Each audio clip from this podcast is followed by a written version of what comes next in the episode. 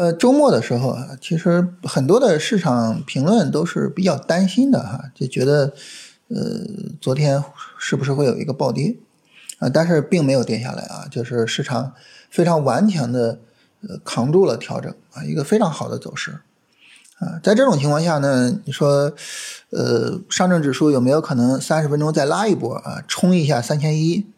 呃，或者是呢，就在三千一附近展开这种小幅度的调整，然后。呃，去确立上涨波段的格局呢？那这个时候其实概率就不断的在提升啊，就我们对于这个行情呢，就开始抱有着越来越高的期待啊。当然，整体的这个从上证指数的角度啊，整体的上涨波段的格局还没有完全确立，还需要啊耐心的等市场看怎么走哈。这是整体一个市场情况，就整体上来说比较强。在这种市场情况下呢，我们是以投机的操作为主啊。这个投资呢，像我们昨天聊哈，就是如果我们自己看好的板块跟个股走势比较稳定啊，要进的话也可以去进啊。应该说是最后一次投资进场的机会了啊。当然，主要是以投机为主。做投机操作呢，其实主要就是三个问题。第一个就是市场的主线板块有哪些。第二个呢，就是我要等啊这些主线板块走一个什么级别的调整，呃，第三个呢，就是我进场之后怎么去兑现，啊，那这三个问题啊，首先第一个就是市场的主线是什么？这一波行情的主线比较明确啊，就是两个大的方向啊，消费跟新能源。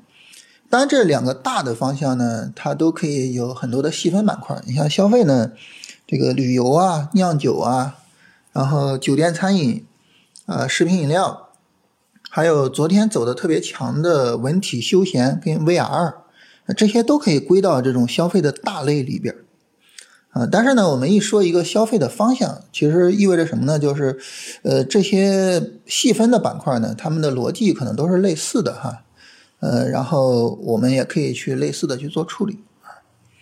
第二个方向呢，就是新能源啊，就风光处理这些，然后呃，稀有金属啊什么的。走的最好的是锂矿，啊，就是整体上来说，主线板块还是很明确的。那这个时候呢，我们就需要等主线板块的调整，所以就来到第二个问题。等调整呢，我们就需要去思考，就是我们能够处理什么级别的调整，能够处理什么级别的机会。它不是说它有一个什么调整我们都能做的是吧？它一个一分钟下跌，你说我们能做吗？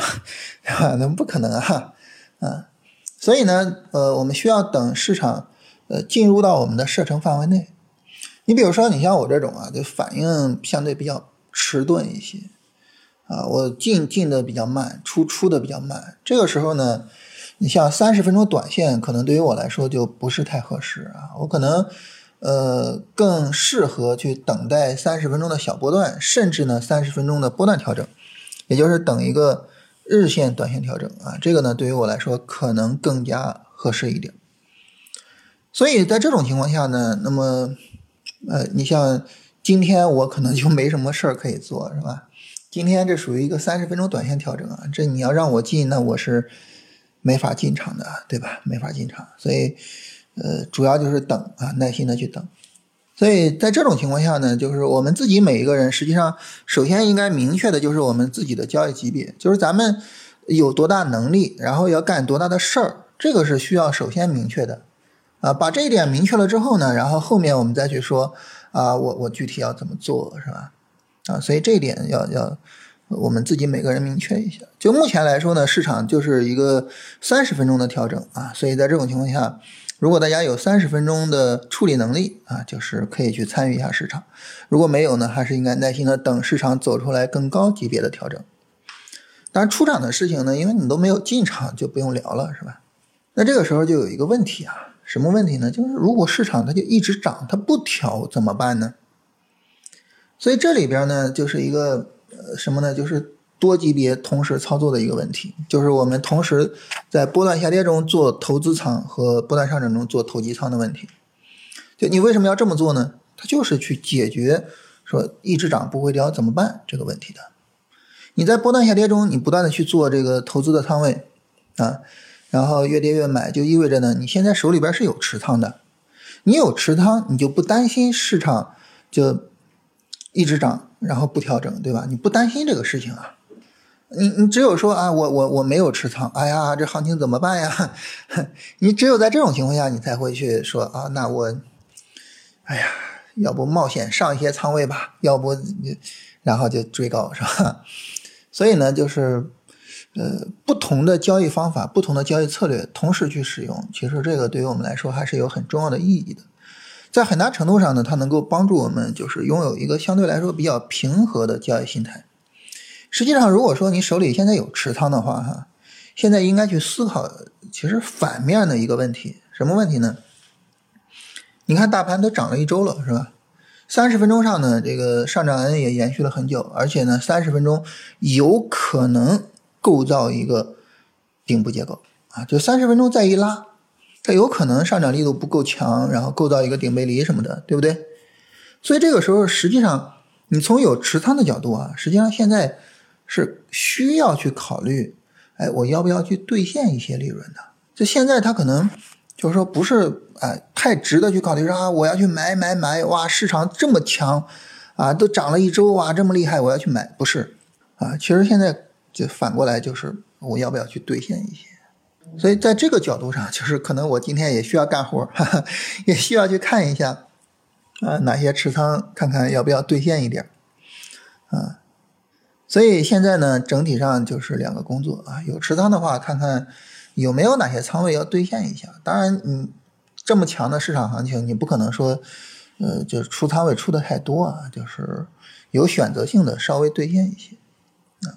第二个呢，就是耐心的等市场回调，耐心等市场回调。呃，反正我大概要等到周周四左右啊，所以就这两天就不着急了啊。这是我们说这个问题啊，就是它如果不调怎么办？还有一个问题呢，是我们可以聊一下的，就是上一波行情的主线，就是信创啊、医疗啊、军工啊，是吧？他们能不能做？因为他们就可能也调了一段时间了啊。医疗这个呢，它虽然指数在跟着大盘涨，但是医疗的个股其实还是呃有调整的啊，所以就这也是一个问题。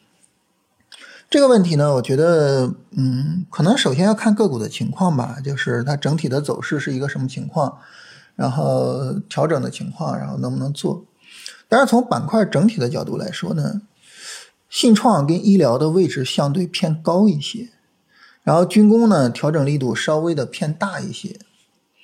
我我我自己是稍微的有点儿有点发怵啊，就是不是不是太想做啊。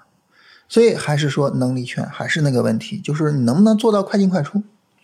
你看昨天我看这个新米团里面他们聊天啊，就有人说啊，我做了一只信创的股票，然后一个点就赶紧跑了，就因为昨天信创不是有一个冲高回落嘛，啊，冲高回落，然后赚了一个点跑了，就赚了一个点跑了，这个属于什么呢？处于处理的比较快，其实属于处理的比较到位的啊，这其实算是处理的好的。所以，如果说我们能够反应过来，我们能够处理的这么好的话，其实我觉得，那你你去做这种高位的，应该也没有什么太大问题啊。但是如果说处理的没有那么好的话，就可能还是需要谨慎一些啊。当然，当然还是说要看个股的情况啊。所以这也是一个思考的方向哈。所以整体上来说呢，对于今天的行情处理，就是有几个问题是我们需要去思考的。就第一个问题啊，在市场主线明确的情况下，我要去等什么级别的调整再去进场。第二个问题呢，呃，如果我有持仓的情况下，我是否需要兑现一部分利润？啊，我兑现多大仓位啊？然后兑现哪些股票？然后具体怎么做兑现？第三个呢，就是前一波行情的主线啊，就是信创啊、军工啊、医疗啊什么的啊，那我要不要去做操作？